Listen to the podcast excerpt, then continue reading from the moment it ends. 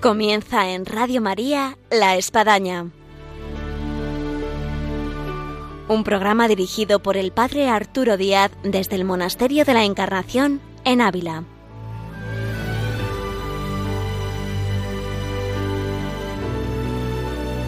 Hola, buenos días, les habla el Padre Arturo Díaz, bienvenidos a La Espadaña. Y esta espadaña es muy especial porque acabamos de venir de Ucrania y nos parece algo maravilloso de alguna forma poder compartir con todos nuestros oyentes las experiencias que hemos acumulado en un país en el cual es el foco de nuestra oración, de nuestra atención y que no, olvidamos ni un momento. Y desde estos micrófonos de Radio María queremos hacer llegar este mensaje, este deseo de paz para Ucrania y compartirles con todos ustedes y los que nos acompañan en este programa todo lo vivido allá en esa ciudad de Utgorod, Ucrania. Con todos ustedes, bienvenidos a La Espadaña en este programa dedicado a Ucrania.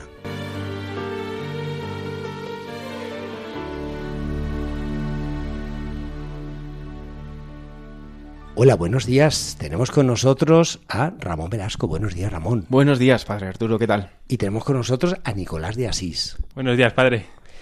Ellos eh, son de Ávila, y cada uno trabaja en lugares diferentes. Ramón, ¿en qué trabajas? Yo estoy trabajando en la Universidad Católica de Ávila. De hecho, llevo a cabo pues, un trabajo doble, por así decirlo. Por un lado, me dedico a la administración, a la labor administrativa y también como profesor. Muy bien. ¿Y Nicolás? Yo trabajo en Artium Facebook Investing, que es una empresa de asesoramiento financiero católica que estamos en, en Majadahonda. Muy bien, pero no venimos a hablar ni de los trabajos vuestros, ni de vosotros, ni del padre Arturo. Aquí venimos a hablar de Ucrania y queremos hacer un programa especial. Y para eso pedimos a todos nuestros oyentes que se vengan a la furgoneta de la que de alguna manera hemos viajado 6.000 kilómetros y que queremos hacer como una especie de unidad móvil de la espadaña de Radio María eh, en la que hemos compartido cada día casi 12 horas de viaje todos los días para llegar hasta Utgorod, Ucrania. Así que, de alguna manera, bienvenidos a esta furgoneta en la cual arrancamos y nos vamos.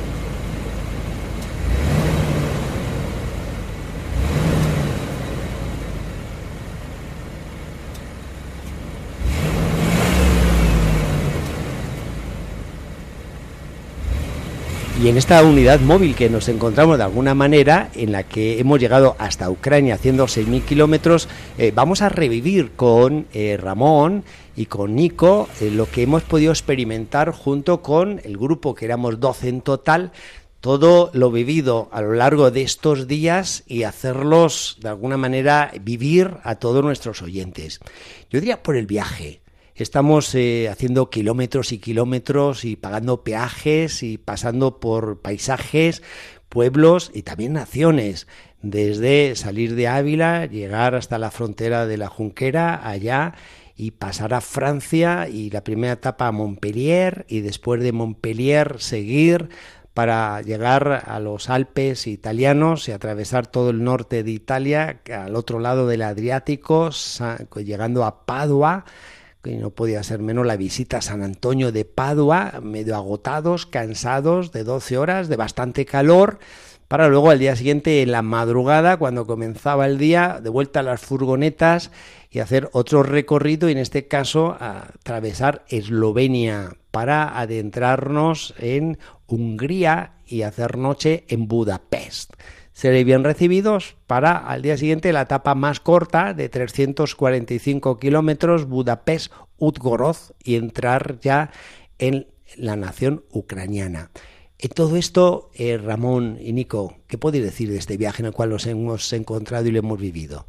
Bueno, pues sin duda ha sido una auténtica aventura poder atravesar tantos parajes, conocer tantos países, atravesarlos, mejor dicho, como por ejemplo puede ser Eslovenia, ¿no? que es un país que, atravesamos en un día y disfrutamos de la naturaleza, de los bosques, de, de, sus carreteras, ¿no? porque tampoco vimos mucho más, pero sin duda una experiencia muy gratificante y también una experiencia muy gratificante la de poder durante el viaje conocer a, a las personas que conformábamos este grupo.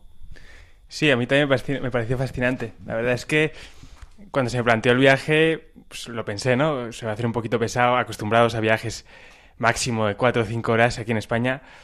pensaba, ostras, ¿cómo vamos a estar eh, 12 horas de viaje cada día durante tres días ida y tres días vuelta? Pero la verdad es que me, me pareció estupendo, me pareció una experiencia que, que ojalá pueda vivir en otra ocasión. Y eso, con los compañeros recorriendo países, conociendo eh, sitios, ciudades, eh, la verdad es que me pareció, me encantó. Luego yo diría que hay varias formas de viajar. El turista, que para nada lo éramos, y de alguna forma, digámoslo así, el peregrino y el misionero, donde tienes una clara meta, que es Ucrania, y el misionero, donde, oyes, vas a una misión en la que, no cabe duda, hay un riesgo y hay un gran deseo de ayudar, de colaborar. Y creo que fueron dos denotantes del viaje, el sentido peregrino y el sentido misionero. Y yo también destacaría los lugares en los que nos fueron acogiendo en cada sitio que llegábamos, desde incluso no cobrarnos, decir nosotros queremos colaborar con Ucrania y una manera es que, oye, pues que cenéis aquí, que durmáis, que descanséis, que desayunéis bien y ánimo, ¿no? Y despedirnos cada mañana en la puerta de una casa de religiosas, de un convento de benedictinos, de una casa de los legioneros de Cristo, en fin, de un viaje en este sentido eh, pues vamos, eh, ahora que estamos con todo el tema del tour, pues una cosa así de Francia, donde venga ánimo, ánimo, ánimo, hay que llegar, hay que llegar, hay que llegar. Sin lugar a dudas ha sido una carrera de fondo estos, estos días de viaje, de desgaste también, pero sobre todo de descubrir personas maravillosas que nos estaban esperando en su casa, que nos abrieron sus casas, nos recibieron, nos acogieron y estuvimos pues muy a gusto. Es lo que decía usted, padre, al final había días que llegábamos pues muy cansados, yo me acuerdo sobre todo el primero, después de así en frío, eh, mil, casi cien kilómetros, veníamos reventados todos. Pero encontrarnos a las religiosas de, de Montpellier con una sonrisa, esperándonos con la cena hecha, eran ya casi las, las 12, si no recuerdo mal. Eh... Y eso en un horario francés son como las 3 de la mañana en España. Sí, sí, sí. O sea, era bárbaro, estaba todo apagado, pero las, las religiosas nos tenían la cena preparada. Eso al final, encontrarnos este tipo de personas eh, durante todo el viaje nos alenta muchísimo. Y también como que yo he sentido que eran parte también de esta aventura, ¿no? Todo... La verdad es que sí, sí, me ha sorprendido mucho. No esperaba para nada acogida y, y eso. Viéndolo el viaje como peregrinos, sucede mucho en el Camino de Santiago que uno se pone en camino, se va encontrando con peregrinos que al final hacen que la peregrinación sea diferente. En este caso, claro, la peregrinación era sobre cuatro ruedas y los peregrinos íbamos en las cuatro ruedas, un grupo compuesto en total por doce, que éramos así, justo el número de los apóstoles. Además, en la descripción o perfil del grupo no nos conocíamos a fondo entre nosotros, había ciertos vínculos. Eh, las edades eh, más o menos estaban de 18 hacia arriba y, y diferentes situaciones a universitarias como ya de trabajo. Y es increíble eh, cómo se fue configurando en este sentido eh, un grupo en base a una misión común, en base realmente a una fraternidad, a una amistad que hizo que el viaje fuera más corto de lo que realmente uno puede llegar a pensar que, iba a ser el viaje. Sin lugar a dudas, es lo que comentaba hace un poco Nico. Eh, pensamos en un viaje de tres horas, cuatro horas y decimos, uff, es un viaje muy largo estas 12 horas, eh, yo en mi caso que conducía una furgoneta en la que íbamos dos, eh, hablando con alguien, dices, ¿cómo voy a hablar 12 horas con alguien? ¿Cómo, cómo voy a estar hablando 12 horas? Además, eh, quien tocó en el primer viaje fue Nico, el pobrecito. Yo iba conduciendo y el de copiloto, ¿no? que tiene yo creo que más mérito el, el, no quedarse dormido y aguantar al pobre conductor, ¿no? ahí hablando, hablando. Y te das cuenta cómo, aparte de reunir cosas en común, eh, pues conoces gente extraordinaria. Totalmente, como decía Ramón, yo venía al viaje con muchas dudas, ¿no? Porque al final, eh, sí, veía que lo mismo no había... Me encontraba como en medio del grupo, ¿no? Gente muy pequeña, no sabía... Y encima yo soy un poco introvertido. Entonces, llego al viaje sin conocer a nadie, porque además fui el último en apuntarme. Y el primer viaje me encuentro con Ramón, eh, 12 horas de viaje y encima dos, solo dos. Y pensando, uy, no sé, normal no hablo mucho con estas personas, así tan, tiempo tan continuado. No callamos en todo el viaje. La verdad es que yo no sé cómo, pero durante todo el viaje eh, han sido muy escasos los momentos de silencio. Y si ha habido, ha sido porque eran buscados, porque ya necesitábamos un poquito de... Para rezar rosario. Para rezar. para rezar. Pero la verdad es que es una experiencia muy curiosa y, y fascinante en ese aspecto, ¿no? Pues lo mismo no estamos acostumbrados incluso a hablar eh, en nuestra vida diaria tanto y tan profundo con tantas personas y sobre todo sin conocernos. Y esa ha sido una experiencia para mí de las más gratificantes del viaje. Yo también quisiera destacar, por si nos están escuchando los que vinieron con nosotros, la dinámica de grupo en razón de que todos respondían al unísono si había que levantarse a las seis de la mañana, si se rezaban las laudes, si se tenía misa a las seis y media, si la misa resulta que era en húngaro o era, o era en italiano o en francés, el llegar tarde y antes de ir a dormir rezar completas con un calor tremendo y mosquitos en algunos de los lugares que nos hemos hospedado, o sea, una cosa increíble la respuesta de, del grupo, donde todos al unísono se notaba realmente una comunidad que, que respondía. Y vale la pena que transmitamos a nuestros oyentes, porque estamos en este viaje a Ucrania, la ayuda que ahí se ha prestado. Como desde Ucrania, eh, una comunidad en Udgorod eh, fue retomando de otras parroquias en Ucrania las necesidades que tenían, nos fueron pasando un listado enorme, se lo fuimos pasando a los más diferentes grupos que tenemos de amigos, de espiritualidad, de apostolado, de familia, y al final se fue completando el cargar tres furgonetas ahí con todo lo que habían solicitado, una especie de carta a Reyes Magos que hicimos realidad. Efectivamente, además, pues íbamos tres furgonetas, ¿no? Cargadas, entonces, pues tenemos ahí el simil perfecto, ¿no? Sí que es cierto que además eh, había cosas que nos pueden resultar más sencillas o más básicas, ¿no? Como puede ser comida, pañales, medicinas, que es lo típico, hasta cosas un poco más inusuales, como puede ser una plancha y una tabla de planchar, ¿no? Pero luego cuando ves eh, que te envían la, la imagen ¿no? de, la persona que ha recibido la tabla de planchar, la plancha, eh, satisfecha, eh, agradeciéndote esa misión, pues es muy gratificante. A mí como curiosidad, la verdad es que me sorprendió mucho, y luego se lo contaba luego a las personas que me he encontrado por aquí cuando hemos vuelto, que parecía que el objeto como que más ganas tenían de recibir era el paellero de 40 personas que, enviamos.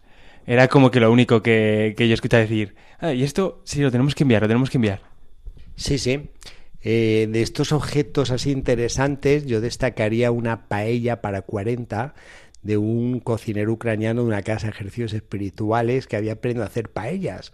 Y claro, en esa situación de guerra, pues una paella da para mucho dar de comer. Y, bueno, si uno sabe hacer la paella y, es rica, pues ya ni digamos, ni digamos. Pero, pero sí, cosas así eh, interesantes, si no digamos ya en el ámbito litúrgico que a veces a la hora de ayudar, pues efectivamente pensamos en ropa, en medicamentos, en comida, pero la solicitud de llevar vino para la misa, que es que pues se va acabando, hostias o formas para la celebración de las misas, eh, corporales, purificadores, eh, ornamentos, usa mucho el incienso, así que también incensario, eh, naveta, carbones, así que fueron varias sacristías ahí en estas furgonetas a las más diferentes parroquias ahí de, de, Ucrania.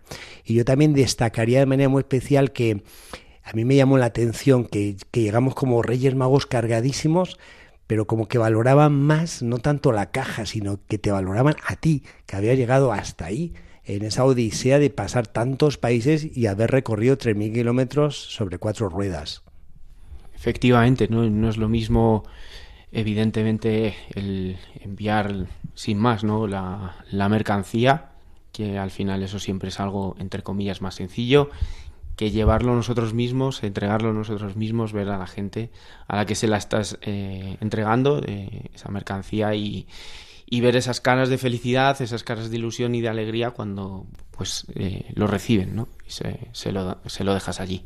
¿Qué os parece si ya atravesamos la frontera entre Eslovaquia, que no la hemos mencionado, ¿eh? que también atravesamos Eslovaquia, ¿eh? y Ucrania, y entramos en la ciudad frontera entre Eslovaquia y Ucrania que se llama Udgorod? Que en castellano español, de las cosas que hemos aprendido ucraniano, ¿eh? hemos aprendido muchas cosas en pocos días. Uz, el río, es el nombre del río, no la ciudad del río Uz la ciudad del río Uz.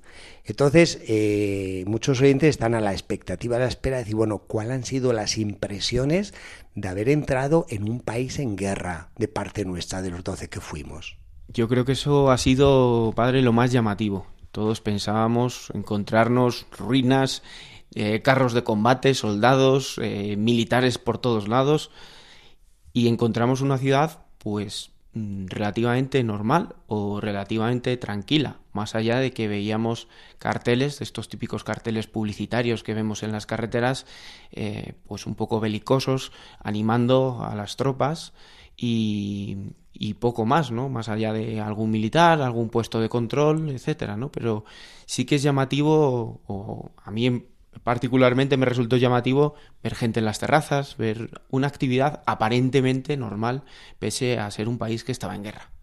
Totalmente de acuerdo. Al final, nosotros llegamos eh, y me acuerdo que la primera tarde la pudimos recorrer un poco con los seminaristas que nos esperaban allí, pues para conocer un poco la ciudad. Y nos impactó lo que decía Ramón, eh, restaurantes abiertos, incluso recuerdo que había como una especie de festival al lado del río, eh, bonito, luces, eh, gente, helados. Y eso, eso nos impactó, incluso nos descolocó un poco, porque nos planteábamos realmente, si aquí están así, ¿qué vamos a hacer nosotros? Sí, esta es la realidad aparente, pero como todas ciudades así en la apariencia, nos fuimos adentrando en la realidad profunda de la misma y claro, nos llevamos encontrando eh, esa inquietud, esa preocupación, ese temor desde quien tenía a su marido en el frente, a su hijo, de quien eh, había llegado ahí como refugiado y vivía malamente en un gimnasio, de quien eh, no sabía si el próximo curso iba a comenzar, si la guerra se extendía y llegaba hasta esa región que ahora está alejada del conflicto como tal, pero no cabe duda que la tensión, eh, la preocupación, el miedo eh, estaba en el interior ahí de, de, las personas, por más que pasearan por jardines bonitos o estuviesen sentados en terrazas de cafetería.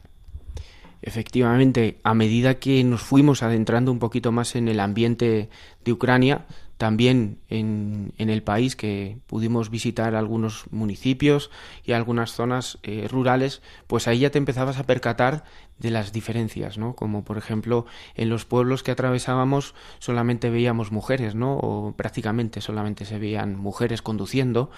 Eh, y ya te dabas cuenta un poco de la realidad que está viviendo, por desgracia, el país, ¿no? Totalmente, al final, eh, cuando vuelvo, se lo digo a la gente me pregunta, ¿no? Para mí lo más duro no fue lo que vimos, sino lo que escuchamos.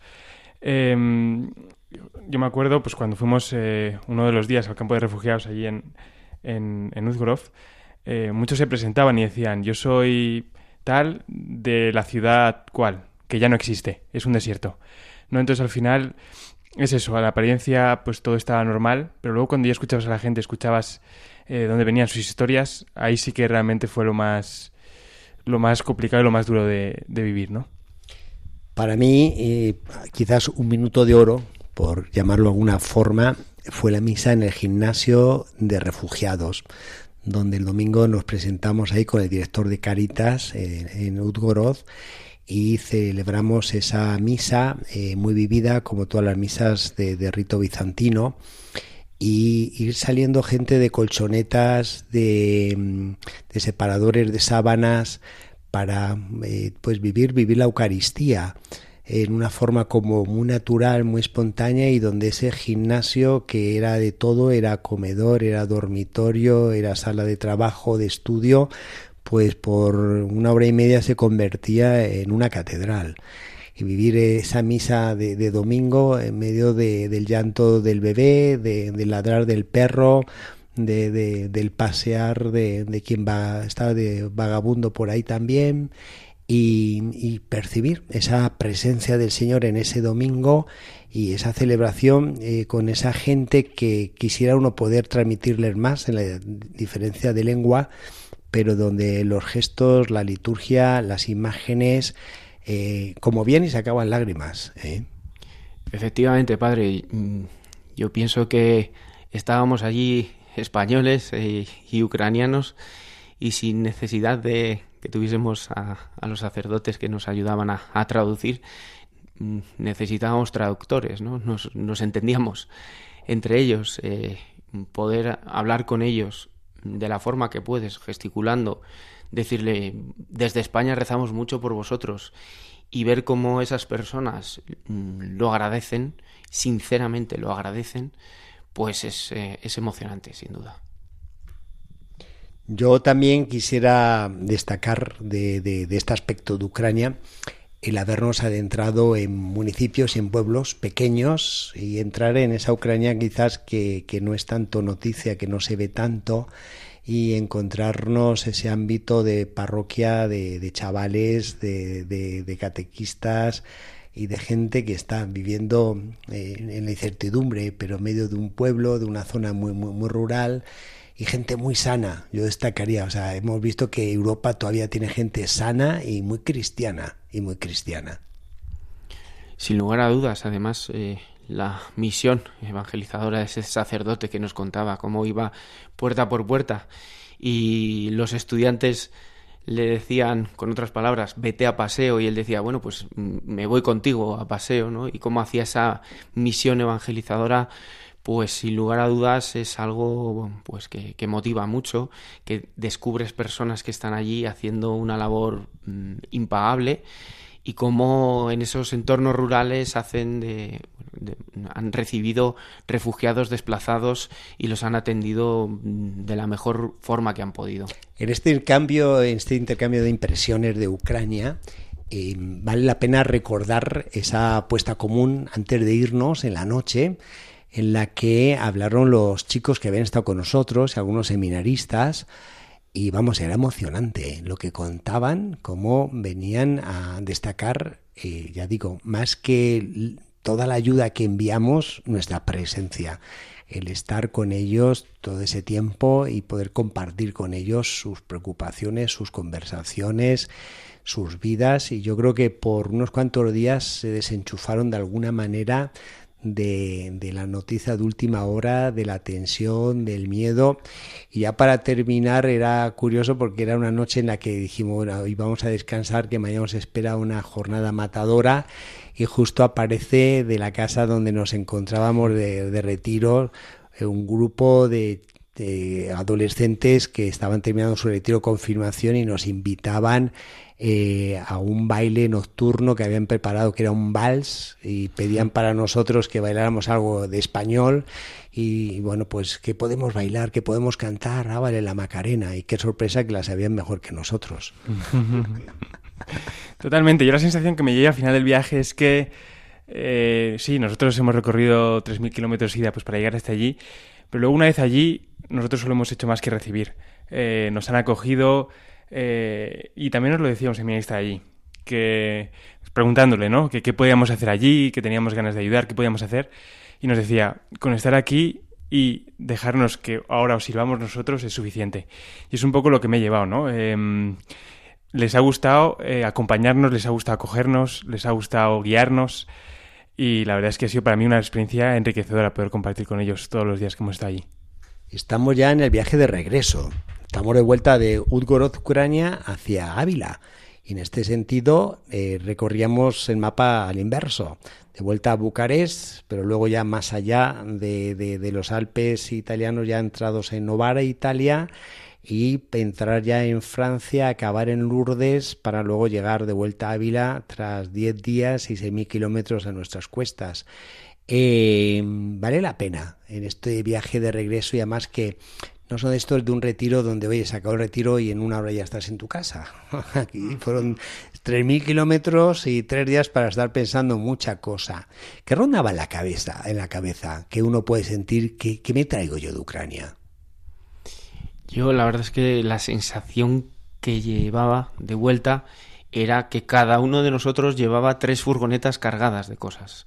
Eh, de las experiencias vividas, de tanto con la gente de allí, de Ucrania, como con el grupo, con los compañeros. Yo eh, conocer chicos, yo soy más mayor, eh, pero conocer chicos de chicas de 18 años que sacrifican sus vacaciones o parte de sus vacaciones de verano para ayudar, para venir a ayudar, eh, ver mm, su voluntad y su vocación de ayuda, su colaboración continua en el viaje, pues eso para mí fue muy motivante, ¿no? Eh, el hecho de decir, bueno, pues hay gente de 18, 20 años que es súper proactiva y que, está ahí para, ayudar y también vivir la fe con muchísimo fervor.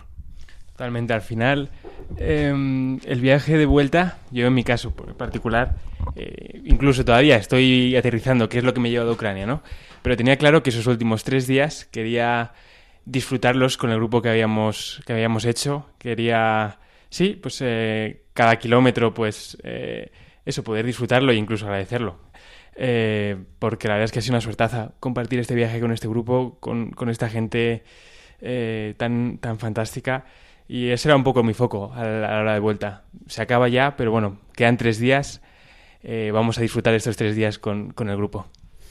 Mandamos un saludo a aquellos que vinieron con nosotros y hoy no están en la furgoneta, eh, de, Bilbao, María Aristegui, de Pamplona, María Ozcari, de Valladolid, eh, César Pardo, de, Salamanca, las hermanas Claudia y Patricia del, del Arco, de Madrid, Álvaro Guitián, luego aquí, pues también de Ávila, Chuchi Galán, también teníamos a Santi Acosta de Barcelona. De Barcelona. Y pues me falta una sobrina, ¿eh? Teresa Pérez. Así que, bueno, saludos si nos están escuchando y que nos hubiera gustado que también se hubiese hecho partícipe esta furgoneta, esta unidad móvil que está eh, transmitiendo para todos nuestros oyentes estas experiencias y estas vivencias de Ucrania. Yo diría a todos los que nos están escuchando y siento en este regreso que nos hemos convertido un nexo entre lo que puede ser el deseo de ayudar ahí en Ucrania y eh, de parte nuestra aquí en España, decir, bueno, ¿qué puedo hacer? ¿Qué puedo hacer? Pues bueno, que se contacte de alguna manera a través de Radio María con nosotros el programa de la espadaña para de esta manera poder hacer realidad ese sueño, ese deseo, desde hacerse ahí presente hasta estar mandando cosas muy puntuales que están necesitando ahí nuestros hermanos de Ucrania. Efectivamente, ya hemos conocido proyectos que están llevando a cabo, futuros proyectos que quieren llevar a cabo. Eh, lo hemos visto con nuestros propios ojos y conocemos a, las personas que están ahí implicadas. Entonces, cuando ya conoces algo, eh, yo creo que ya es una forma más fácil de poder implicarte, ¿no? Y de poder ayudar y saber que la misión que está realizando allí eh, esas personas eh, que, que nos han acogido y nos han atendido es una misión muy loable y una misión preciosa. Destacaríamos de manera especial el director de Cáritas, eh, lo que se atiende a través de los refugiados en los gimnasios, del proyecto de la construcción de un seminario, Redentoris Mater, el Udgorod, eh, de un proyecto parroquial en un pueblito eh, y en fin otros proyectos más que nos han transmitido sean sacerdotes o personas de, de la iglesia ahí de forma muy muy activa pues en esta unidad móvil de nuestro programa del día de hoy de la espadaña en este viaje a Ucrania de ida y de vuelta Muchas gracias a Ramón Velasco y a Nicolás de Asís por compartir este tiempo, esta experiencia que hemos vivido y que yo creo que vamos, eh, estaríamos todo el día hablando de ella a través de estos micrófonos de Radio María. Muchas gracias, Padre. Gracias, Padre, y gracias a todos los que nos escuchan y han hecho posible este viaje. Pues que hagamos realidad el proyecto y el deseo de ayudar a Ucrania y que la oración haga posible lo que el hombre aparentemente no puede hacer, pero Dios sí lo hace, que es la paz. Desde Radio María La Espadaña, un saludo a todos nuestros oyentes y nos vamos con esta experiencia de Ucrania y con estos anhelos y deseos de paz para esa nación.